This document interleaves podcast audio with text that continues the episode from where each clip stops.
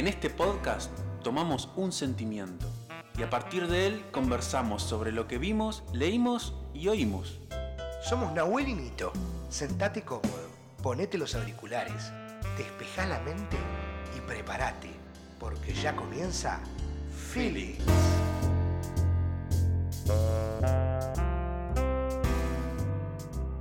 Muy buenas tardes, días, noches. Bienvenidos a un capítulo más de Feeling Podcast. ¿Cómo estás, Nahuel? Bienvenido. Bienvenido Nito, una vez más, bienvenida a toda la audiencia.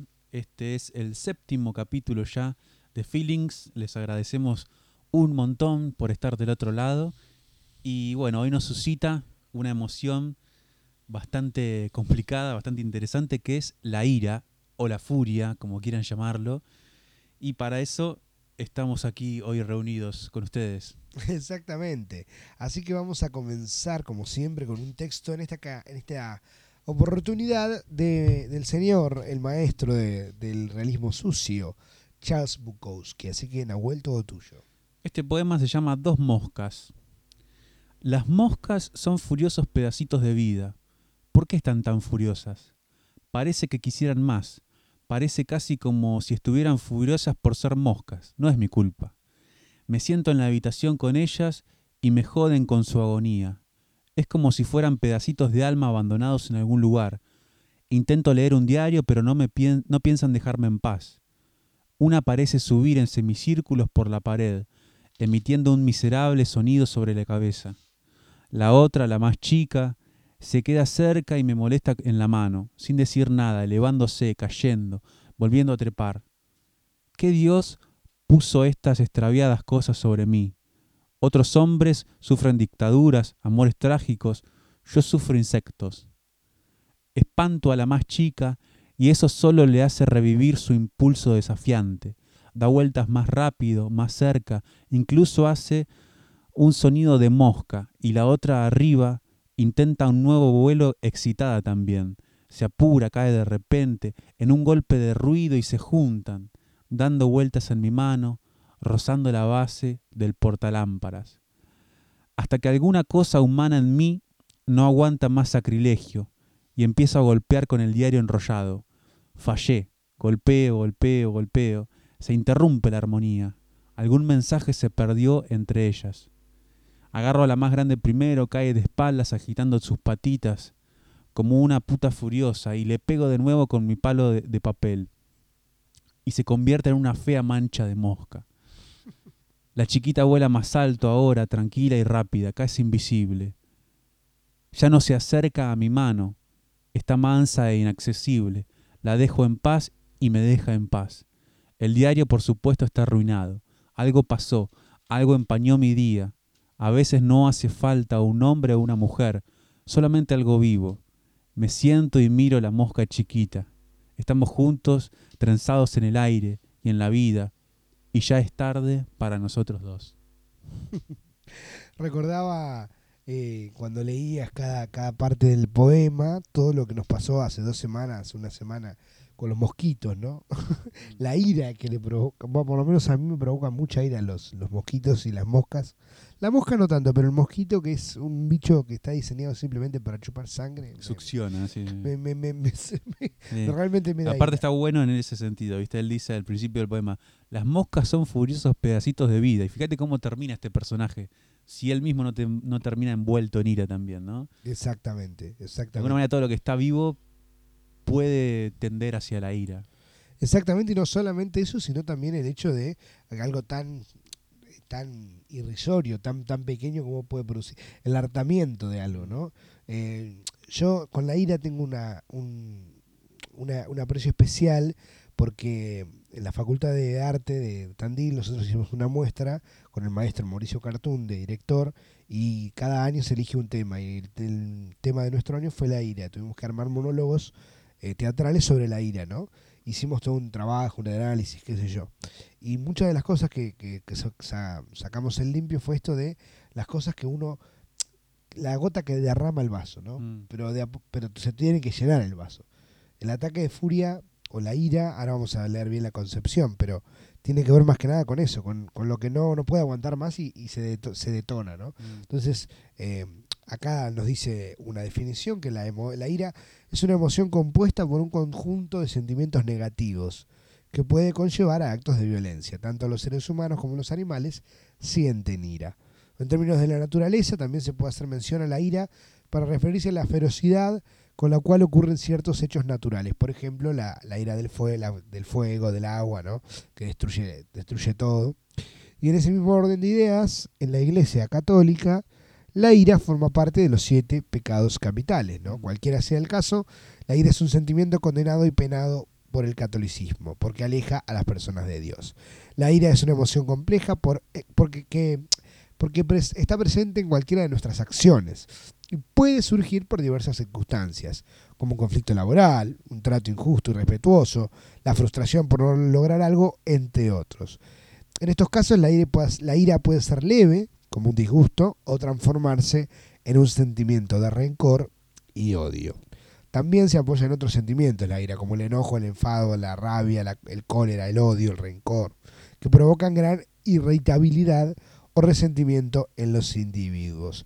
Y bueno, la ira genera cambios físicos que pueden poner en peligro el estado de la salud. Por ejemplo, la respiración acelerada, la adrenalina, un aumento de ritmo cardíaco, presión alta, úlceras, entre otros. Cuando una o varias personas experimentan una situación que les provoca ira, generalmente reaccionan a esa situación y se expresan a través de gritos, insultos, golpean algo. Es decir, las personas buscan atacar con, como un acto de defensa o de huida de una amenaza. Los estudios psicológicos dicen que la ira se entiende como una respuesta cerebral que busca enfrentar una amenaza. Pero no obstante, los especialistas aclaran que la ira no es un sentimiento predispuesto de la genética humana ni forma parte de su evolución. Produce respuestas cognitivas, interpretaciones de una situación, y también eh, respuestas físicas, cambios físicos, que son eh, decisiones conscientes. Bien. Y bueno, también Freud dice que los seres humanos sentían, sentimos ira cuando tenemos carencias de amor. Es decir, la necesidad de que nos amen, de, de que nos amen y que, y que nos den cariño, no son satisfechas, entonces por eso nos, agarran los ataques de ira. La gran pregunta que nos hacemos todos es cómo controlar la ira, ¿no? Entonces aquí tengo un pequeño, un pequeño dossier de, de cómo hacerlo. No ceder a los pensamientos que generan resentimiento. Poner en práctica ejercicios de relajación. Ser respetuoso con los demás. Evitar pensamientos negativos de venganza, destructivos o amenazas. Ponerse en el lugar del otro y observar la situación de manera objetiva. Y identificar qué nos provocó la molestia y expresar este sentimiento de una manera honesta, respetuosa y sin amenazas. Buscar ayuda profesional, en los casos de que ya haya daños físicos o psicológicos, para evitar futuras frustraciones. Y si es importante, llevar una vida tranquila bajo pensamientos positivos. ¿no? Mm, Muy bien. Así como el otro día, ¿te acordás que pusimos algunas situaciones de miedo? ¿Te acordás que hicimos Sí. los, mini cuentos? Sí, Yo acá traje tres ejemplos como para identificar a dónde, a dónde puede llegar a aparecer la ira. la ira. La furia. En primera instancia, eh, se dice que la, la furia es un enojo de gran magnitud, ¿no? La persona furiosa tiene ira y se siente di- indignada. Por ejemplo, el hombre reaccionó con furia cuando no lo dejaron entrar al salón, ¿no? La sonrisa burlona del árbitro provocó la furia del futbolista, que lo insultó y terminó expulsado. La actriz se mantuvo calma durante gran parte de la conferencia de prensa, hasta que un periodista, al preguntarle por su escandalosa separación, despertó su furia. ¿No? Ahí va. Son algunos ejemplos para. Sí, sí, no, y no solo eso, sino el, el hecho de también, yo creo que vivimos en una sociedad mucho más furiosa ahora que antes, ¿no? Como que eh, todos estamos tan estresados y tan irritables que todo, cualquier cosa que nos digan nos, nos predispone a una pelea. Por ejemplo, estás en la calle y, no sé, te chocas con alguien porque hay mucha gente, eh, ¿qué haces? No, ¿qué hacemos? Fíjate por dónde va. Y ya, ya arranca, ¿viste? O, o la cantidad de casos que se ven en los noticieros de gente que se bajó de un auto porque lo tocó, porque lo rozó y se, y se matan a trompadas. Literalmente matan a una persona por, por una pavada así, ¿no? Sí. Eh, El- eso está bueno que decís, viste, en las ciudades grandes donde se tiende más a la furia. Bueno, se dice también que el progreso trae más furia, ¿no? Porque eh, Benjamin decía eso, viste, que el, pro- el progreso a veces se ve como algo bueno y hay que ver cómo repercute en nosotros mismos como, como agentes espirituales, ¿no? Eh, Y por eso, por ejemplo, Soda Stereo, viste, cuando la- largó el tema La ciudad de la furia, mm, que- me que verás caer. que que pintaba Buenos Aires y que Tenés el la letra ahí, ¿no? Para, para, a ver para, si la encuentro. para verla. Ese es un claro ejemplo de, de, ¿no? de acá dice, me verás caer como una flecha salvaje, me verás caer entre vuelos fugaces, Buenos Aires se ve tan susceptible, ese destino de furia es lo que, sus caras, lo que en sus caras persiste. Mm, Exactamente. Sí, hay algo también en que las grandes urbes lo que tienen es que la gente tiene como parecería más preocupaciones o, o más, más eh, responsabilidades en sus mentes o muchas cosas a la vez. O esta idea de tener que volver a tu casa todos los días y tener que estar una hora eh, viajando o, o directamente si hay paro o directamente si hay una manifestación. Digo, todo eso te va como que va llenando el vaso que decíamos hoy hasta que algún día te, te explotó y, y una pavada hizo que saltara todo. ¿no? Sí, el día de furia, ¿no? Como Eh, película. Me acuerdo de un sketch, no sé si te acordás de Franchella, que era el día de furia, que iba con la mujer, con él iba a McDonald's, ¿viste? Y ¿qué va a llevar? Y qué sé yo. Quiero tal. No, no, pero eso, eso no tenemos. ¿Quiere llevar? No, no, yo quiero comer. Y al final terminaba siempre todo en un ataque de furia, Sí, ¿no? sí. Pero eh, eso es una, una gran una gran recomendación porque si te parece damos paso a nuestras Recomendaciones.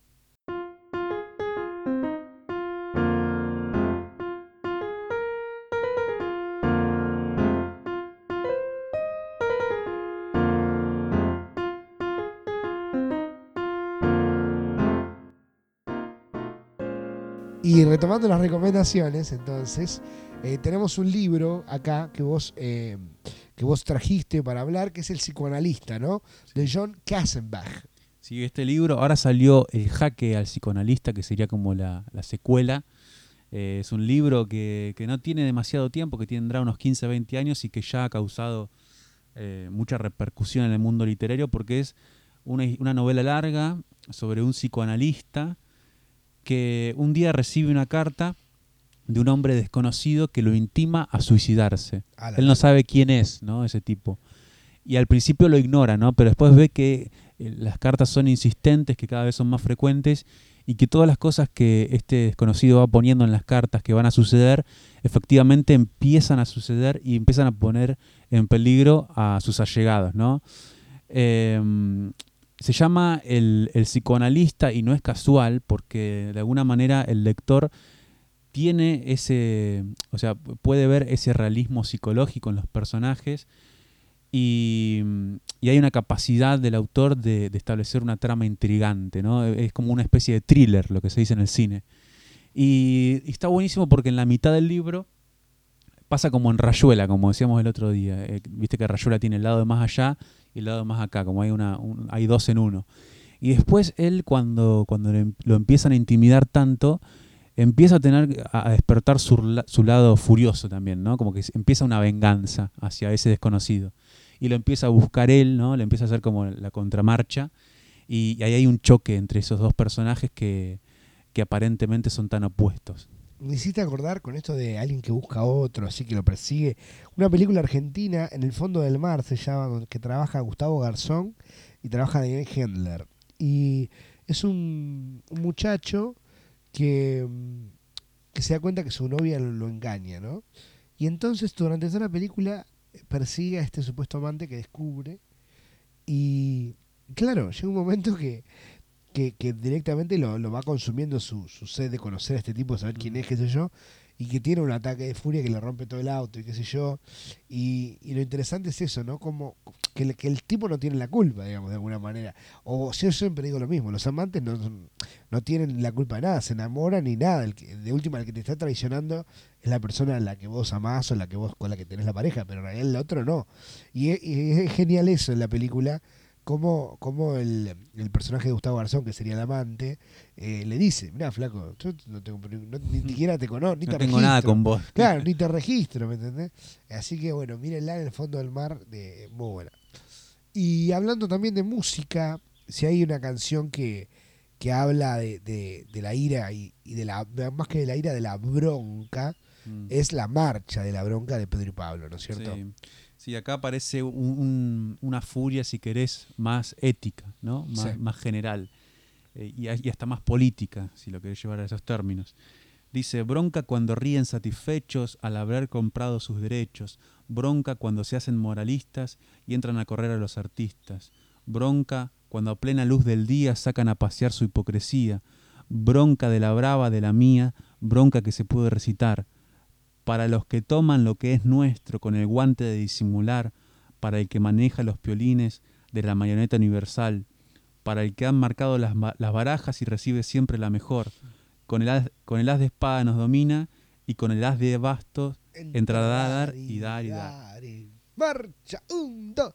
No puedo ver tanta mentira, ¿no? Mm. Sí. Tanta mentira organizada. ¿eh? Organizada, exactamente. Sí, yo creo que mm, por ahí esta, esta canción también representa eh, la, la, famosa revolución popular, ¿no? Esta idea de, de, que el pueblo se revela contra, contra el sistema opresor, contra el Estado opresor, y cuando realmente, eh, bueno, nosotros en, en, la Argentina tuvimos mucha mucha furia de ese, de ese estilo, sobre todo lo que fue el 2001, ¿no? Eh, tanta, tantas muertes que hubo de la Plaza de Mayo, bueno, Costequi Santillán también, digo, todo, eh, era, había una furia en, en esa época en, en, la calle y en la gente, porque claro, estaban viendo que, que realmente el, el Estado eh, se había metido en sus bolsillos, se había metido en su vida, no tenían que comer, no tenían trabajo, mm. digo, te, también te ponen en una situación, eh, no, no, es que la buscaron la furia, los pusieron en ese estado, ¿no? Sí. Los pusieron furiosos. Sí, linkeando un poco con el capítulo anterior, viste que hablábamos de Sacheri, él tiene un libro que se llama La noche de la usina, que, que, habla justamente de todo esto y que después se llevó al cine como La División de los Giles, que es una, una película que, que, que, es fabulosa. Eh, y es de un grupo de personas que invierte todos sus ahorros eh, y, y, lo guarda en un banco para un proyecto que tiene a futuro y los agarra el corralito. ¿no? Nadie les advierte, nadie les dice nada y un día toda esa plata no está. ¿no? Entonces ellos empiezan a buscar quiénes son no los solo culpables. eso, que, que además eh, por toda esta situación, el personaje de, de, Darí, que es el protagonista, eh, pierde a su mujer sí, también. En, o sea, en como que todo lo que decíamos, no, se van sumando cosas, se van sumando. Y, y, hasta que llega al final. Sí, y, eh, y, que tiene una repercusión física, como decías vos. ¿no? Exacto, exacto. Tiene, y como, como él directamente ya pierde la esperanza de, de, su, de, de realizar su venganza o no. Y, bueno, lo, los, los demás, que mm. también han sido uh, estafados de alguna manera, eh, lo, van, lo van acompañando. Y, y bueno, películas que hablan de la furia. Por ahí no sé si hay películas que hablan plenamente de la furia. Por ahí tenemos algunas aquí pero sí hay muchas escenas donde aparecen escenas de furia. Y una de las más conocidas, sobre todo para la gente un poco más grande, es la película La Guerra de los Roses, ¿no? De, la de esta, este matrimonio que se casa, que parece un matrimonio feliz, y que después por una situación se pelean, y durante el divorcio eh, directamente destruyen toda la casa, como para que no, le, no te queda ni a vos ni me queda para mí. Y, y, entonces rompen toda la casa, destruyen la casa. Hay una escena donde se cuelgan directamente del, del candelabro de la sala principal. Eh, y a mí me hizo acordar mucho esa escena, que yo creo que tiene algo un poco de eso, a Señor y Señora Smith. ¿Recordás la película sí, de Brad, de Brad Pitt y Angelina? Y Angelina Jolie. Que son los dos espías y, y en, y en la, el, digamos, el, en el clímax de la película directamente el objetivo es eliminar al otro, ¿no? Un espía elimina al otro, pero son marido y mujer. Entonces destruyen toda la casa y aparecen armas y, y disparos y, y, bueno, una pelea entre ellos. Y es fantástica, la verdad, esa, mm. esa, esa escena y esa película. Y después buscándola sobre la furia, eh, vi hace poco la película Whiplash, que no la había visto, que siempre me la recomendaron y nunca la había prestado atención. Buenísima esa película. Y Whiplash nos presenta un, la historia de, de un eh, estudiante de música que es baterista y un profesor. De esos profesores que son particulares, que son los famosos profesores para mí que, que en todos los lugares hay, que son los locos. ¿viste? Este es un loco, es un profesor estricto, pero que supuestamente sabe mucho y se le respeta aún en su locura o aún en su furia, porque tipo todo el tiempo que aparece en, en, escena está furioso o le sale de adentro una furia que maltrata totalmente a los alumnos, les los trata de cualquier cosa, les pega incluso. Y entonces vos decís, ¿hasta qué punto, que es lo que un poco lo que debate también, ¿no? Esta ambición de, la perfección quizás de la música o de, o de la búsqueda de, de, la perfección, de la búsqueda del éxito y hasta qué punto te lleva a otros niveles, ¿no? Y por eso se llama eh, música y ambición, ¿no? También la ambición tiene algo de eso, de, querer un poco más, querer un poco más, y, y no importa el coste. Incluso eh, lastimarse, o incluso eh, el personaje, bueno, en un momento incluso tiene un accidente por querer ir a una de las presentaciones porque Mm. el profesor le dice que sí tiene que estar. O sea, eh, está muy bueno. Pero por ahí, para llevarlo al sentimiento de hoy, la furia me pareció interesante en el personaje, que es el, el actor que hace de. Eh, por ahí lo van a conocer de Spider-Man, el, Mm. el director del diario, es el mismo, el mismo Sí, actor. verdad. Que también siempre está furioso en Sí, esa película. sí. Eh, así que bueno, una, una película para recomendarles y, y que está muy buena y que por ahí nos habla de la furia desde otro costado y también de la frustración de los docentes, ¿no? Por ahí eh, lo que le dice el, doce- el docente en un momento es, yo quiero sacar al mejor, no importa el coste. Pero bueno, también, digamos, en la educación convencional, un docente que hace eso está mal, o sea, no, no, no, no, no, que te pega o que te grita, eh, no está bien visto, pero, pero bueno, para él era la única manera de conseguir a alguien realmente Mm. bueno, ¿no? que la película lo consigue, pero el costo es Mm. alto, así que está muy bueno. Total. Bueno, yo eh, casualmente hace muy poco vi una película que se llama Furia y que está en. Netflix. Se llama Furia la película, es de Olivier Abou. Es una película de Netflix, producida por Netflix, que podrán encontrar Le en el catálogo. un beso a Netflix. Sí, que, que nos está auspiciando. sí, sí, sí, ojalá.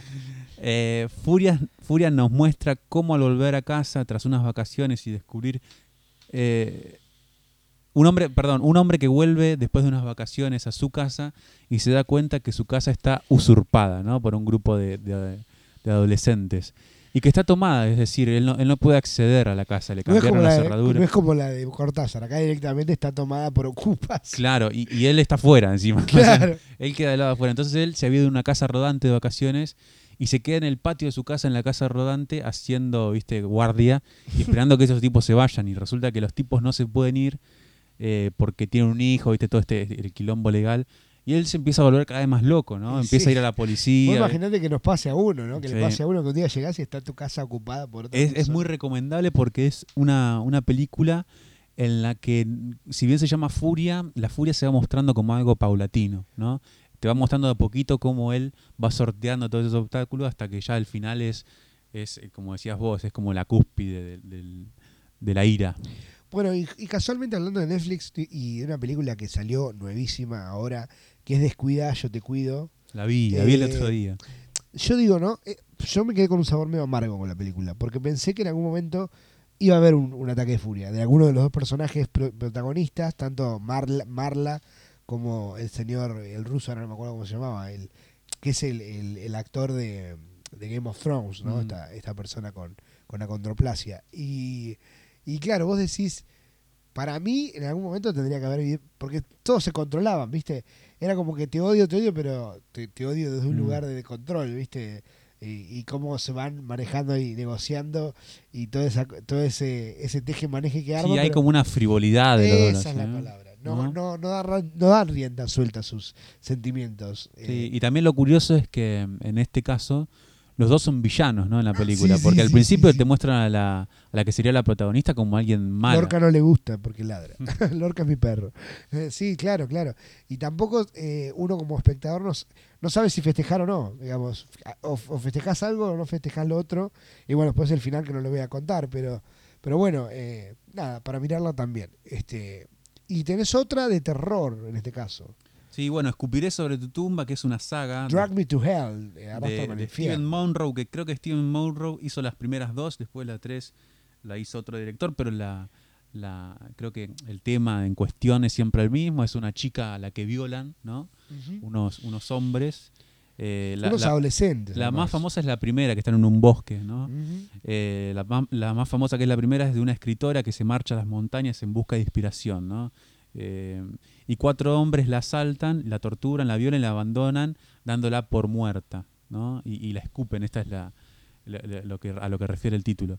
Pero ella sobrevive, de alguna manera, y se venga de los agresores de forma sádica y salvaje, ¿no? Está bueno esto de, mm, de cómo... De lo sádico y salvaje. Claro, no, viste que al principio es bien explícito, ¿no? Sí. Cómo la maltratan. Sí. ¿no? Entonces, bueno, hay como, hay, hay- como una furia en el espectador también. Y todo lo que viene después, viste, viene como a saciar ese, esa sensación. Yo lo recuerdo, eh, nada que ver en el sentido de, de- de- de la, crueldad de la imagen, pero como un Kill Bill, viste que Kill Bill también después También. la, la, la- la- la entierran viva, eh, sale y busca su venganza de una forma, viste, en cada una de las, de las matanzas muy particulares. Pero muy, muy, muy. Y también, yo creo que la, la furia y la venganza también van como mucho de la mano, ¿no? Esta idea de, de, de que te pase algo y querer vengarte y te lleva a Y estar de alguna manera te excede también, ¿no? Eh, o sea, es algo que, que te asalta, no, no es que vos decidís la venganza, sino que hay una necesidad, ¿no? Por lo menos en los protagonistas de esta película que vos mencionás. Kill Bill lo mismo, ¿viste? Es, es, es como que sale una fuerza de adentro de, de Uma Thurman Sí, que, que hasta ella, creo yo, desconocía, hasta el personaje mismo no mostraba eso. ¿no? claro.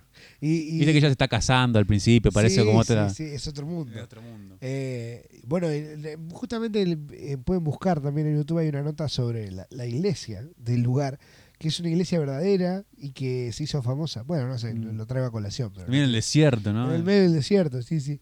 Eh, no, lo que te iba a decir que también hay, hay una serie, que esto lo voy a, por ahí lo voy a nombrar varias veces, creo que ya lo nombré otra vez.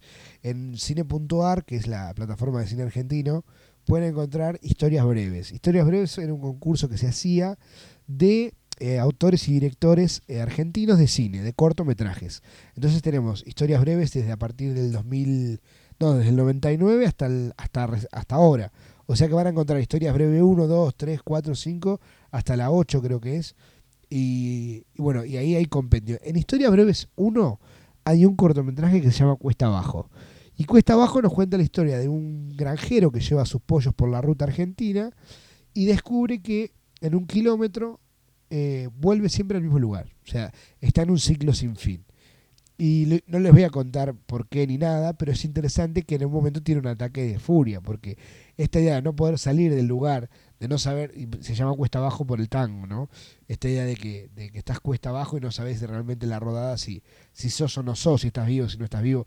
Y todo eso a él le produce una furia que, que bueno, lo, lleva a otra parte del cortometraje, pero está muy interesante y muy bueno, así que lo pueden ver. Y otro, otro cortometraje del Historias Breves 1, también muy bueno, se llama Remuerto, se llama, y cuenta la historia de Rolly Serrano, un tucumano, esto trae una historia que transcurre en Tucumán, de esta directora Lucrecia Martel. En este primer cortometraje, ella, crotometraje diría Paola Argento, ella realiza, eh, muestra la historia de una, de una familia, de una mujer con sus hijos que se va a ir del pueblo y, y Rolly Serrano es el- el marido, que es un violento, es una persona violenta.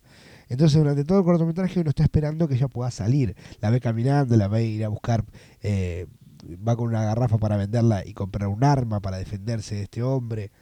Y, y todos, todo se va como acelerando la película y te va llevando como un clímax hasta que en un momento eh, se cruzan los dos personajes, el marido y la mujer con los hijos. Y bueno, y se desata de alguna manera la furia o no la furia. Pero bueno, mírenla y, después coméntenos si, si, si para ustedes es furia o no es furia. Eh, así que bueno, les dejo esas recomendaciones. Y tenemos otra recomendación eh, de la mano tuya, Nahuel, que es, yo creo que una de las películas que, que también eh, para mí es parte del movimiento feminista de alguna, de alguna manera, que es Thelma y. ¿no? Sí, muchos dicen que es el, el germen cinematográfico de, del feminismo, ¿no? Telma y Luis son dos amigas que deciden irse a pasar dos días, por eso la película, la, la la- música de, de Fito Páez después, dice, bueno, vamos dos días a, a disfrutar por las rutas ¿no? de Estados Unidos, y entonces salen como en un viaje. Que los. Simpsons también la, la, la, la copian la película. Sí, sí, sí. Eh, entonces se van, y, pero tienen una- un, un imprevisto, y es que frenan en un lugar ¿no? a tomar una cerveza y conocen a dos chicos. Eh, y hay un chico que se empieza como a obsesionar con una de ellas y, y la viola. ¿no? Ahí empieza la película y empieza el, gran problema. Y la otra descubre en pleno acto sexual y lo mata. ¿no? Se, enoja tanto por esa situación que lo, que lo mata. Y entonces salen, pero el problema es que mm, nadie sabe qué sucedió y el tipo aparece muerto, ¿no? Entonces todos los que habían visto a este chico con ellas dos eh, dicen que ellas son las culpables. Entonces salen como fugitivas por, por todo Estados Unidos y, y empiezan de alguna manera a sortear las, la- la- a la policía, ¿no? a la policía federal. ¿no? Eh, Y es la, la historia bueno, de dos amigas, ¿no? en, en principio, que, que una no abandona a la otra y que está dispuesta a matar si, si ve que hay algo que, que, que la hace enojar, ¿no?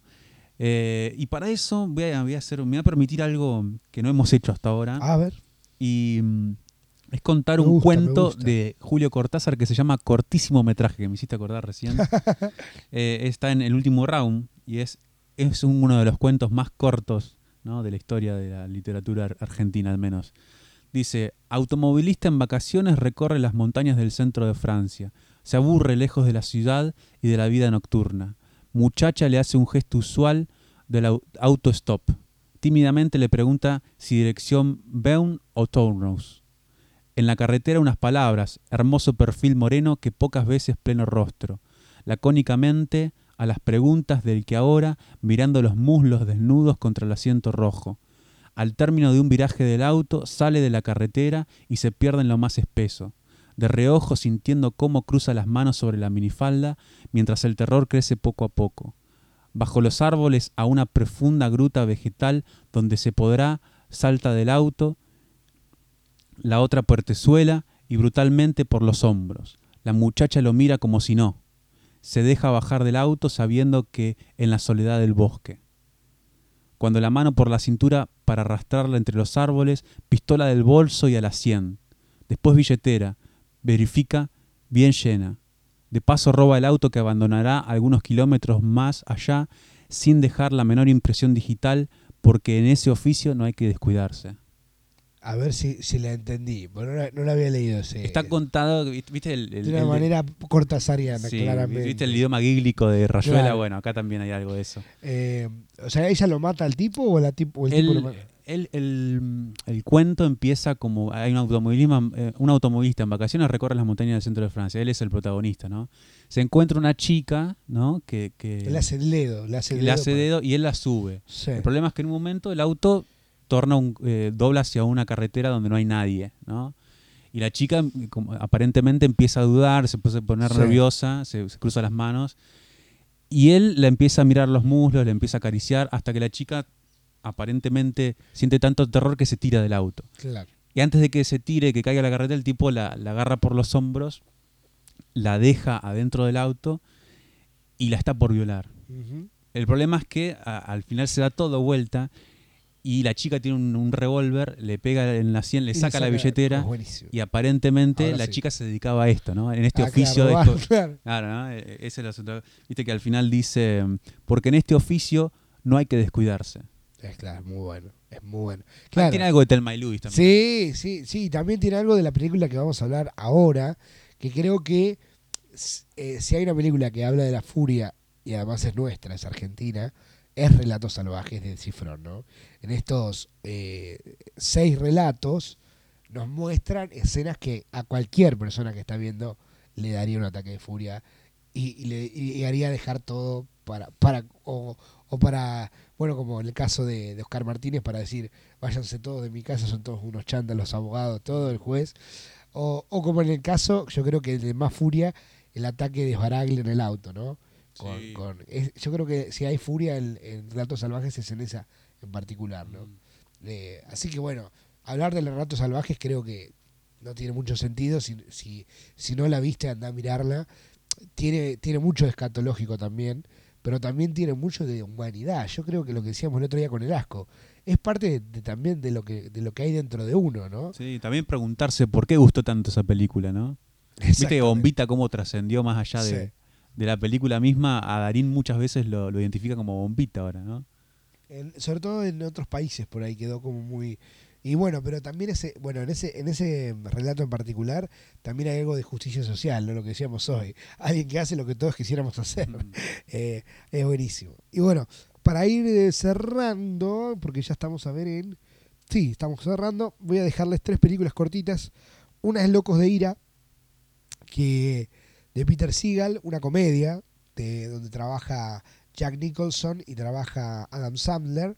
Y tras un malentendido a bordo de un avión, un hombre es condenado a asistir a las terapias de, del poco ortodoxo, eh, ortodoxo perdón, Dr. Buddy Rydell para controlar su mal carácter. Obviamente tiene problemas de ira el nuestro personaje. Así que eh, es muy buena, seguramente la habrán visto, pero eh, el que no, vaya a verla, Locos de Ira. Después el segundo es una película de Joel Schumacher se llama Un día de furia. Y en Los Ángeles, durante una jornada especialmente agobiante de calor y de colapso de tráfico, un ciudadano normal se revela de manera violenta y destructiva contra todo lo que lo rodea.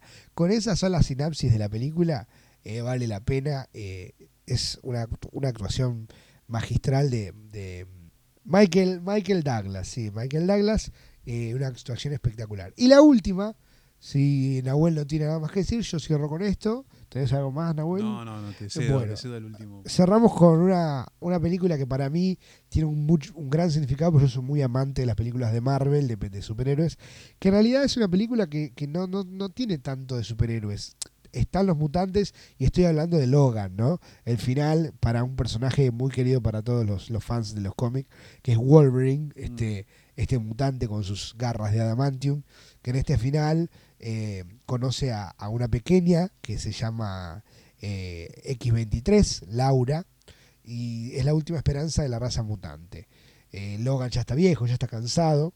¿Y por qué elijo esta? Porque en realidad Wolverine es un personaje que utiliza su furia como, una, como un superpoder más incluso. Él cuando cuanto más furia tiene, más pelea, más, más mata, más es un arma literalmente. Lo, lo, lo, lo- lo crearon así. Él en realidad eh, utiliza su, su mutación, pero en realidad lo, transforman para, para que sea un arma y él pierde la memoria y, bueno, como todos conocemos, se mete con los X-Men y, y bueno, se redime. Pero es una gran película y es un gran personaje, es una muerte muy digna la que tiene nuestro personaje, así que para todos eh, los que quieran ver una buena película. Nahuel, furiosamente llegado la hora de partir. Bueno, una vez más recordamos que todo lo que nosotros vamos charlando va quedando en la descripción, así que si pasó de largo alguna película, alguna canción, eh, algo, cualquier cosa, todo lo que nos vamos charlando está aquí abajo en la descripción. Nos vemos entonces, Nahuel. Hasta la semana. Que viene. Ya terminó Feelings. Gracias por estar del otro lado. Antes de irte, déjanos un comentario en nuestro canal de YouTube o en el Instagram Feelings Band. Hasta la próxima semana.